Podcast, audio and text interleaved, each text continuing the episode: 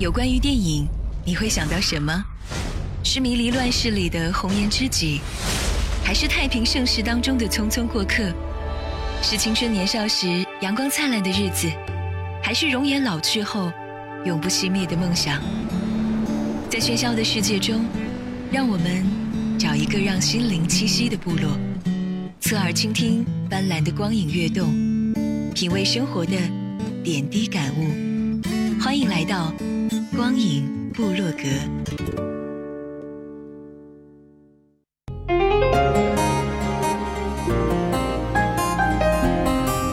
光影新角度，热点深解读。《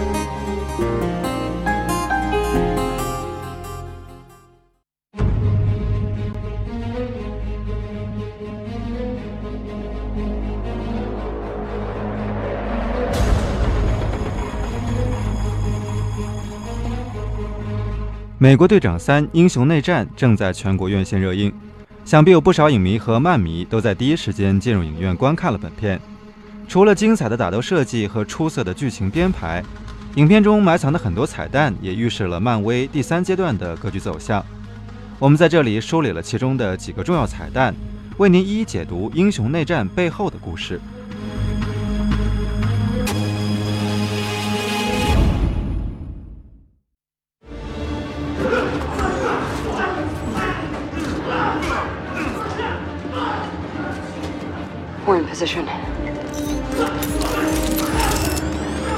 在本片中，索科维亚协议是最关键的剧情要素。在《复仇者联盟二》中，复联大战奥创军团便发生在索科维亚，这一仗直接把索科维亚从地图上抹去，死伤无数。在《无敌浩克》中登场的罗斯将军想要以此事件为警钟，起草了索科维亚协议，要求复联受政府的监管。内战爆发。在漫画中，内战的起因是著名的斯坦福德事件。一支名叫“新战团”的少年英雄，为了拔高其真人秀的收视率，现场直播反派一窝端。结果，反派之一的消化人自爆，导致近九百人的丧生。公众对于超级英雄的不信任达到了极点。钢铁侠和美国政府一起拟定了超人类注册法案，队长和钢铁侠就该法案产生了分歧，引发内战。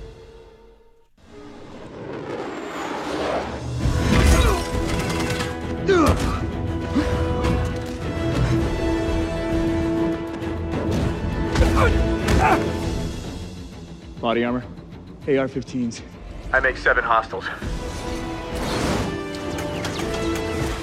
影片后半段出现的潜伏在海底的孤岛监狱，被罗斯将军和钢铁侠用来关押反注册派的英雄；而在漫画中，孤岛监狱则是关押纽约最危险罪犯的地方。电影中，鹰眼也对这不公平的待遇进行了吐槽。而讽刺的是。发生在孤岛监狱上最知名的大事件，便是复仇者联盟重组的新复仇者，而电影中的孤岛监狱更像是复仇者决裂的象征。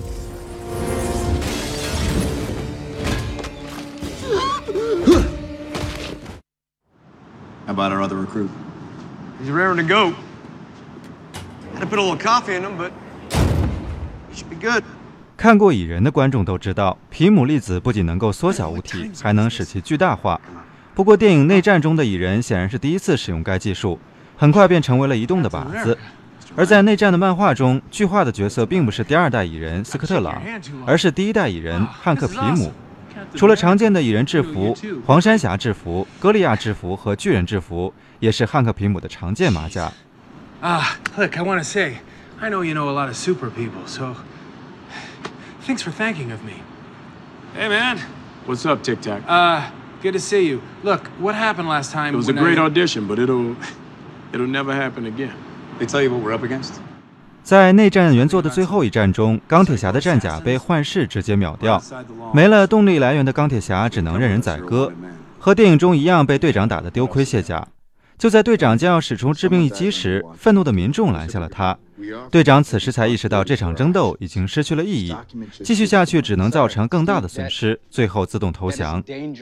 纵使有反派最后出来背锅，但复仇者联盟还是在本片中彻底分裂成两派：一方是签订了索科维亚协议的合法注册英雄——钢铁侠、幻视、战争机器、蜘蛛侠等等；另一方是驻扎在沃坎达的反注册英雄——美队、黑豹、猎鹰、冬兵等等。而在漫画中，这两支队伍分别叫做神威复仇者和新复仇者。第三阶段上位的所有电影新英雄和 Netflix 电视剧英雄部分都属于这两个阵营之中。